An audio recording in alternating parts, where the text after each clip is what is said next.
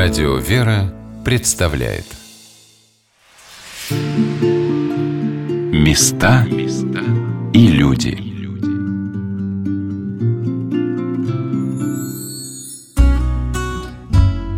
В России волонтерское движение начало зарождаться в конце прошлого века.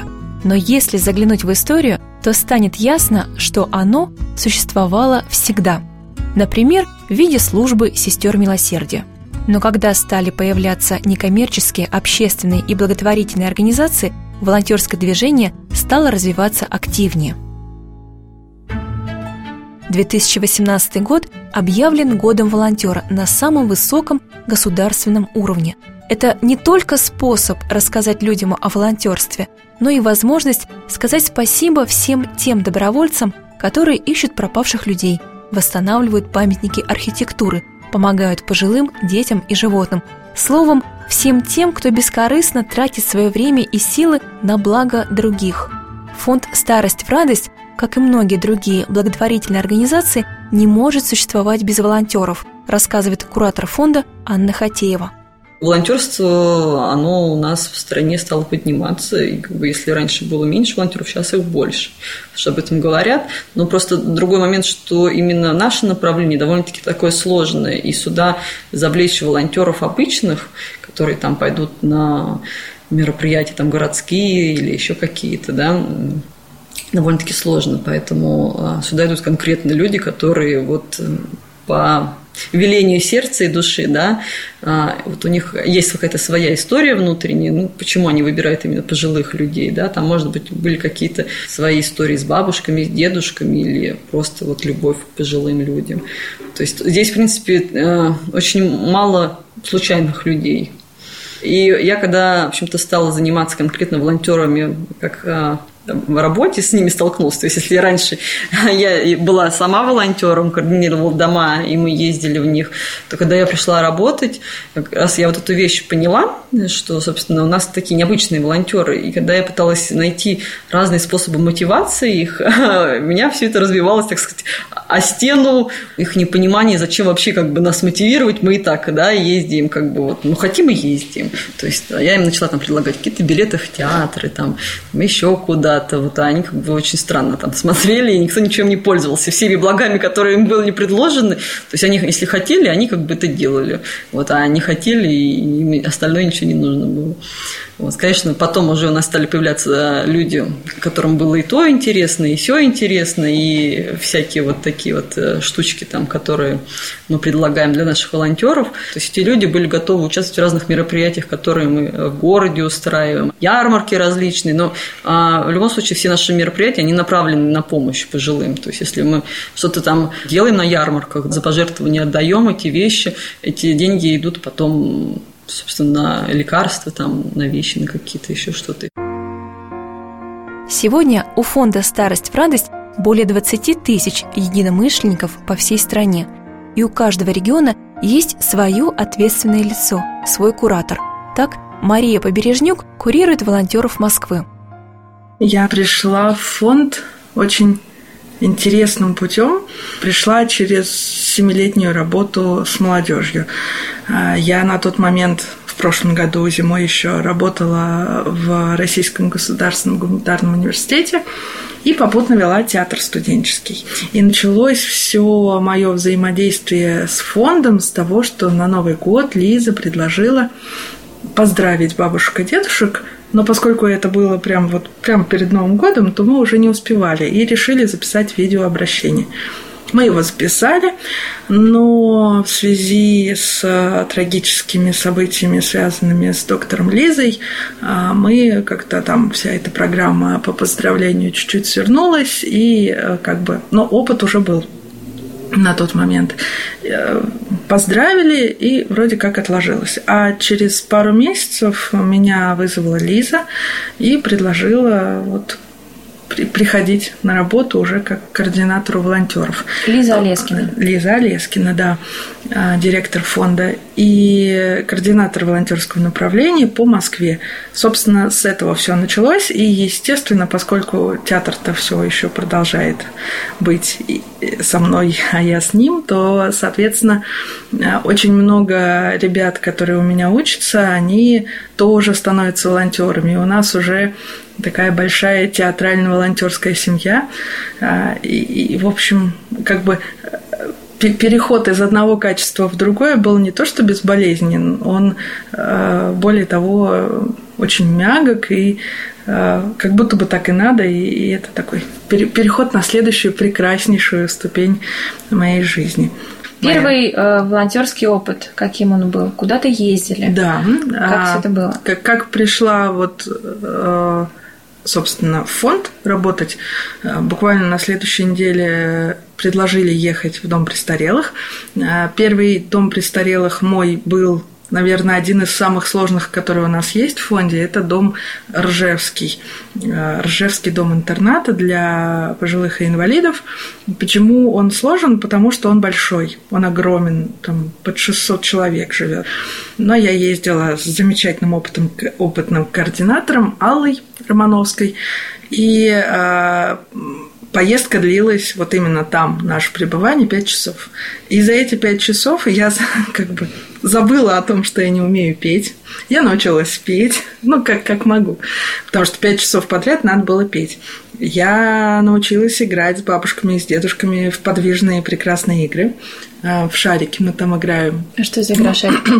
Игра шарики – это такая игра, когда мы надуваем воздушные шарики, обычные детские шарики, и под песни какие-то, под какую-то другую движуху мы начинаем играть с бабушками и с дедушками для того, чтобы как-то их эм, ну, завести и э, вывести из, из состояния замкнутости, когда они сидят, просто слушают, ну да, пойте для нас, пойте, ага. А когда начинается игра, им надо отвечать, им надо э, поднимать руки и отбивать шарики, которые летят прямо на них. Ну, можно, конечно, не отбить, но тогда шарик тебя ударит по голове. Это не больно, но не особо приятно. Зато, когда они отбивают первый раз, они ждут, когда же еще раз прилетит, когда же еще, а можно мне, ах, я не успел. И, и в общем, это действительно очень хорошо заводит и э, приводит в состояние такое общего эмоционального, яркого, положительного настроения. И шарики, собственно, если поиграть полчаса в шарики, это хорошо. Но когда ты играешь там 4-5 часов подряд, то ноги качаются, руки качаются, э, улыбка уже прилипает к ушам. А вот. часы не кончаются. А часы не кончаются, если дом на 600 человек, надо. И, и то мы тогда не всех обошли. Мы обошли один корпус и, и устроили один концерт. Концерт там минут на 40, а Э, корпус – это пять этажей. Одна команда шла сверху вниз, а другая снизу вверх, и где-то мы посередине встретились на третьем этаже. И то не всех прошли. В этом плане, конечно, есть э, такое правило, когда мы едем э, в дома престарелых, мы стараемся сделать так, чтобы в маленькие дома ездили команды не очень большие, ни в коем случае не больше, чем количество самих проживающих. И наоборот, если дом большущий, чем больше волонтеров, тем лучше. Но самое главное, по словам Марии, это живое общение с бабушками и дедушками. Ради этого волонтеры и ездят в дома-интернаты. О чем рассказывают, что спрашивают? Что им интересно узнать о волонтерах, которые им все приезжают? Очень-очень сложный вопрос, потому что на него имеется бесконечное количество ответов. А, Какие-то яркие случаи как, Да, каким-то бабушкам и дедушкам очень важно рассказать, что вот тогда-то, тогда-то у меня родился ребенок, потом там ребенок вырос, потом он погиб, потом там то-то случилось, то-то. Или же рассказать, а вот, когда я была молодая, я такая была прям красавица, мы пели песни, у нас был ансамбль, мы ходили по деревням, а, стенка на стенку, я не помню, как это называется, когда Э, компания девушек выходит с одной э, стороны деревни, компания молодых людей с другой стороны деревни. Они идут, поют, перепиваются. А, и потом встречаются, соответственно, идут куда-то хороводы водить. Вот такие истории бывают. Вчера я, я только вернулась из волонтерского лагеря, который сейчас проходит у нас в Первомайском. А, вчера бабушка... это? Первомайский? Первомайский, Тульская область, прямо рядышком с Ясной Поляной, как оказалось. Я даже не предполагала очень близко, и, и место тоже невероятно прекрасное. И вот там бабушка меня отловила, прям вот за руку схватила, посадила рядом с собой и начала рассказывать, как вот родился когда-то там ребеночек. Единственное, я не поняла, чей ребеночек, ее или ребеночек, или там кого-то из родственников. Но вот этот ребеночек прямо у нее перед глазами был все время, и она рассказывала, как а, доставали а, простыню, как простыню петлею подвешивали к потолку на крюк большой в избе в их. А, и это была такая люлька, потому что кроватки не было. А, как они по очереди за этим ребенком ухаживали. А напоследок она, когда уже надо было мне уходить, схватила меня за юбку и сказала, юбка, хорошо, волосы не стриги. Вот. Так что, ну, какие-то напутствия, какие-то указания, какие-то советы. Советы это всегда очень-очень распространено. Ну как же, надо же передавать опыт. А в чем это будет выражаться? В том, что тебе попытаются отдать кусочек хлеба последний, который там где-то спрятан в тумбочке, или в том, что тебя будут учить краситься, потому что как ты не накрашена, или же наоборот, не красься, а, ходи в длинных юбках. Нет, ходи в, коробке, в коротких юбках. Как ты до сих пор не замужем? Как ты уже развелась? Как это развелась? Развелась. Ну, то есть, в зависимости от того, что ты скажешь, бабушка или дедушка будет э, пытаться как-то помочь э, тебе в твоем жизненном пути, потому что, ну, такой молодой, красивый, у такого молодого, красивого не может быть что-то не так. Должна быть жизнь сладкой, должна быть жизнь прекрасной. Э, у вас-то должно все получиться. Мы-то уже старенькие, а вот у вас-то все, все будет, все будет хорошо. С поездок в дома-интернаты начинали 10 лет назад первые волонтеры, а потом был организован сам фонд «Старость в радость». Сегодня фонд не только помогает пожилым в домах-интернатах, но и проводит встречи со школьниками. В рамках «Часа добра» Мария Побережнюк рассказывает ученикам о миссии организации и приглашает присоединиться к волонтерскому движению. Когда общаемся с детьми, очень э, важно выводить на беседу на то, чтобы они сами понимали, приходили к каким-то выводам, сами понимали какие-то вещи, а, подталкивать их к осознанию каких-то проблем и в результате приходить к тому, чтобы они сами приходили к выводу, что да, да, надо же что-то с этим делать, ну как так бабушки и дедушки бедные одни сидят, а может им надо что-то принести, и начинаются, а давайте мы пришлем в дом престарелых, например, айфоны и э, какие-нибудь гаджеты, ну что, бабушки, дедушки, что ли, в смартфонах не у них будет зато интернет, они будут выходить и общаться там со своими родственниками, например. И ты пытаешься донести, что у пожилых людей уже не так работает моторика, у многих нет зрения, у кого-то там а, пальцы уже не работают так, чтобы со смартфонами работать. И вообще, главное, не, не гаджет какой-то, вот как, как вы сейчас воспринимаете нужность главная потребность ваша, а потребность в живом общении. И вот переубедить заставить увидеть всю картинку под другим углом детей, которые в этом направлении мыслят, очень сложно на самом деле, потому что это другой тип мышления. С рождения буквально он так возвращен, и, если в семье не рассматриваются разные вопросы там, помощи, неважно кому, собачкам, кошечкам, бездомным, там, вообще, в принципе, не развивается эта тема, то от, откуда еще это брать? В школе, ну, понятно, тоже как-то педагоги стараются с этим работать, но этого мало. И э, от социума тоже очень много зависит. Если класс развивается в этом направлении, то остается сделать самое малое – полить водичкой зернышко, которое готово взрасти, и все, и оно пойдет пышным цветом, и там только успевай подкидывать идеи, что еще могут сделать дети, потому что дайте нам еще что-то, а мы хотим уже поехать, вы еще маленький, вы пока не можете. Ну как же, а хорошо, тогда мы сделаем открытки, а мы еще сделаем подарки, а мы еще сделаем там полочки в дома престарелых, а можно мы их распишем, а можно мы там еще что-то сделаем? Ура, ура, мы выросли, давайте мы поедем уже. Это прямо впечатляет, и это очень радует.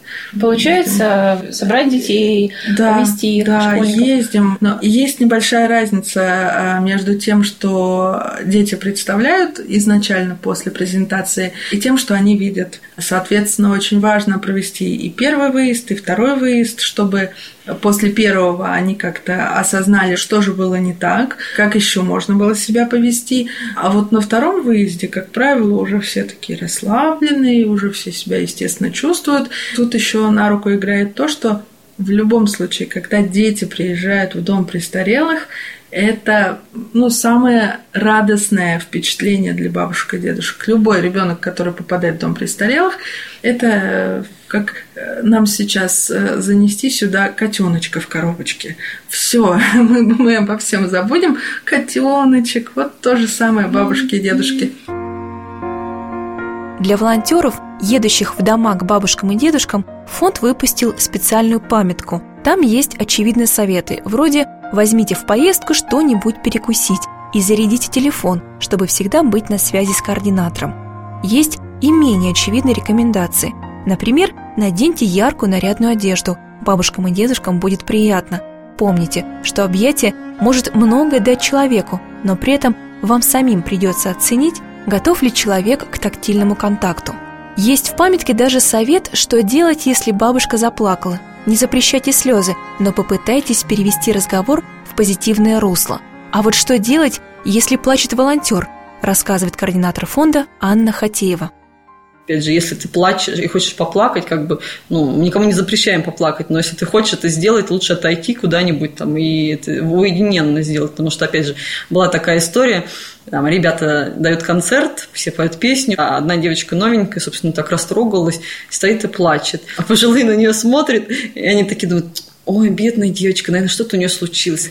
Тут уже ее чуть ли не кинулись там, да, спасать бабушки, дедушки, потому что я всегда вот говорю, когда мы приезжаем в дом престарелых, конечно, мы не живем в такой обстановке, мы как бы для нас это новое, и мы это воспринимаем ну, через призму своих э, понятий. А для них это их жизнь. И они живут этой жизнью, для них все нормально. Поэтому, когда человек стоит, плачет, как бы им непонятно, ну, что такое, почему он плачет.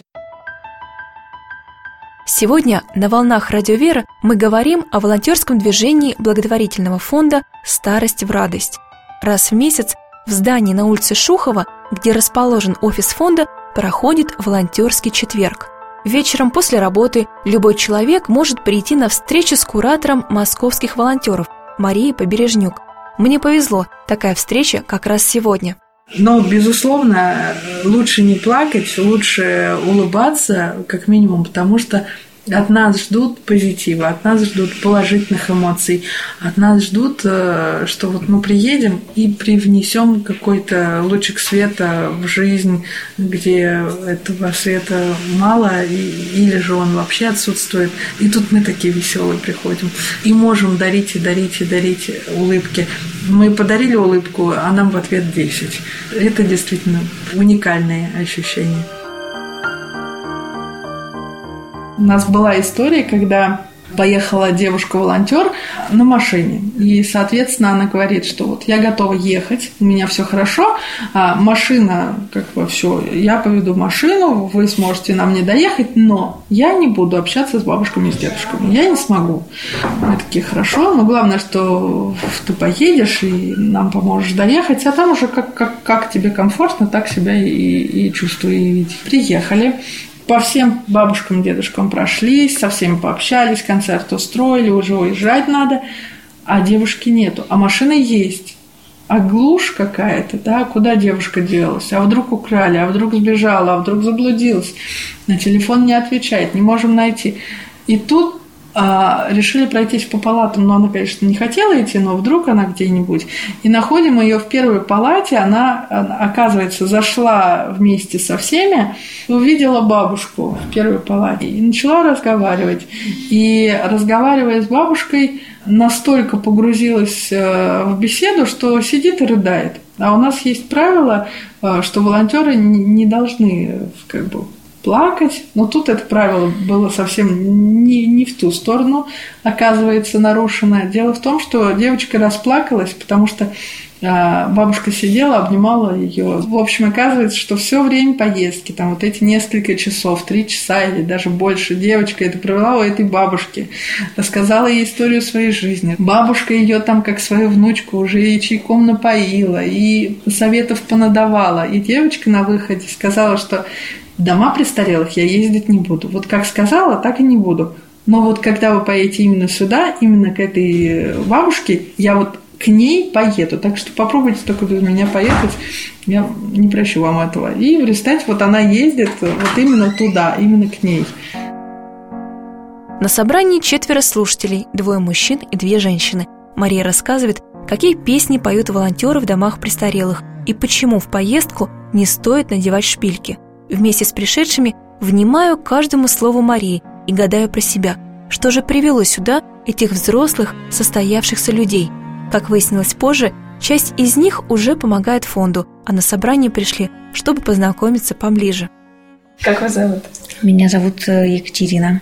Я слежу за фондом «Старость в радость». Мне кажется, что очень как-то позитивно и здорово. А еще я работаю в школе. А, и я занимаюсь, собственно, тем, что я в средней школе делаю с ребятами разные всякие штуки, чтобы они учились видеть вокруг себя, где они могут помочь. Вот. И я надеюсь, что сама, став волонтером, я постепенно смогу найти способ самых старших в это вовлечь тоже.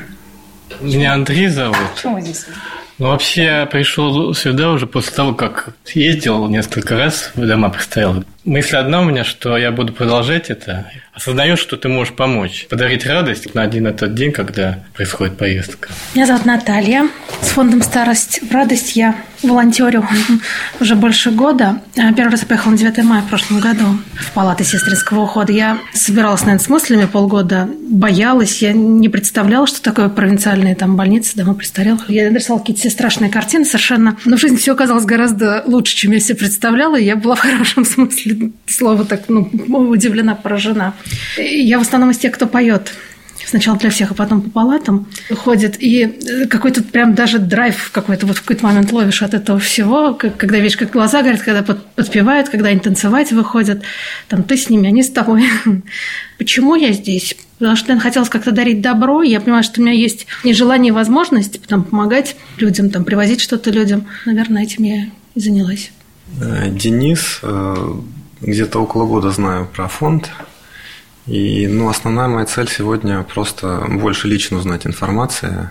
Возможно, я для себя какие-то там выводы сделаю. Может быть, я эта встреча вот такая очная, может быть, она как-то приблизит, э, и я больше буду понимать, чем я могу помочь какой форме, и что благотворительность – это не только деньги, это очень много еще, оказывается, форм, какие могут быть. И я просто для себя хочу пока понять, чем ценная может быть помощь, и чтобы я ее действительно мог как-то оказать.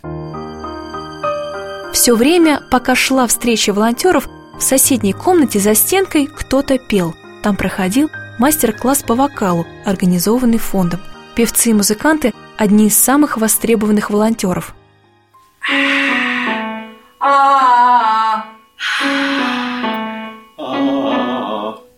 Ну, вместе надо. Все хорошо. Ладно, Давай. давайте вместе с.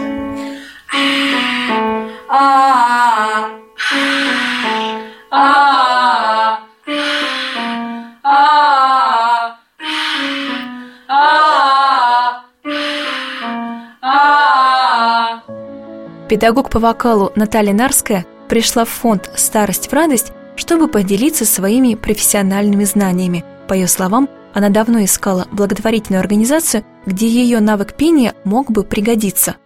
В 2015 году я заинтересовалась темой не благотворительности даже, а делать что-то полезное.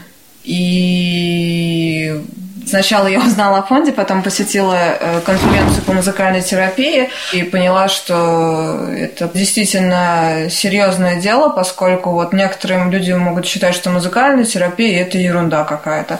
А на самом деле она помогает э, сгладить э, плохой быт в домах престарелых, сделать жизнь веселее, плюс им там безумно скучно, когда приходят волонтеры и поют, то все веселее и вам рассказывали историю про то, как иногда бабушки, слушая Катюшу, встают лежачие бабушки, которых считали, что будет лежать. Я действительно не раз слышала от сотрудников фонда истории о том, что музыка поднимала неходячих старичков и что особой популярностью среди бабушек и дедушек пользуется Катюша. Раз, два. Расцветали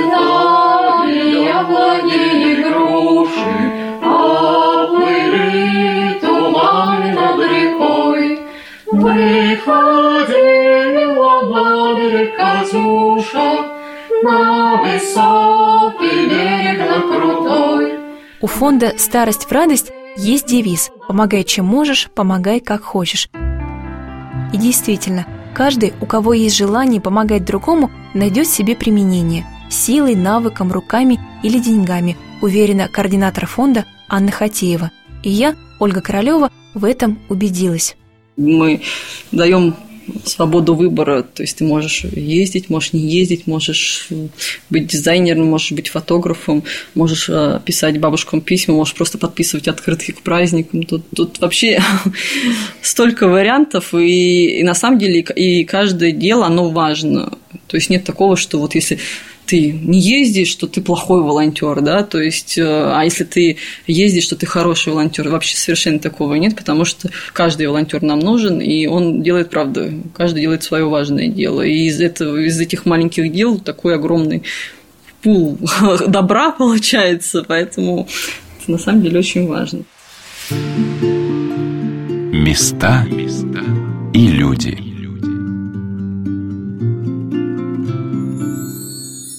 Программа произведена с использованием гранта президента Российской Федерации на развитие гражданского общества, предоставленного Фондом президентских грантов.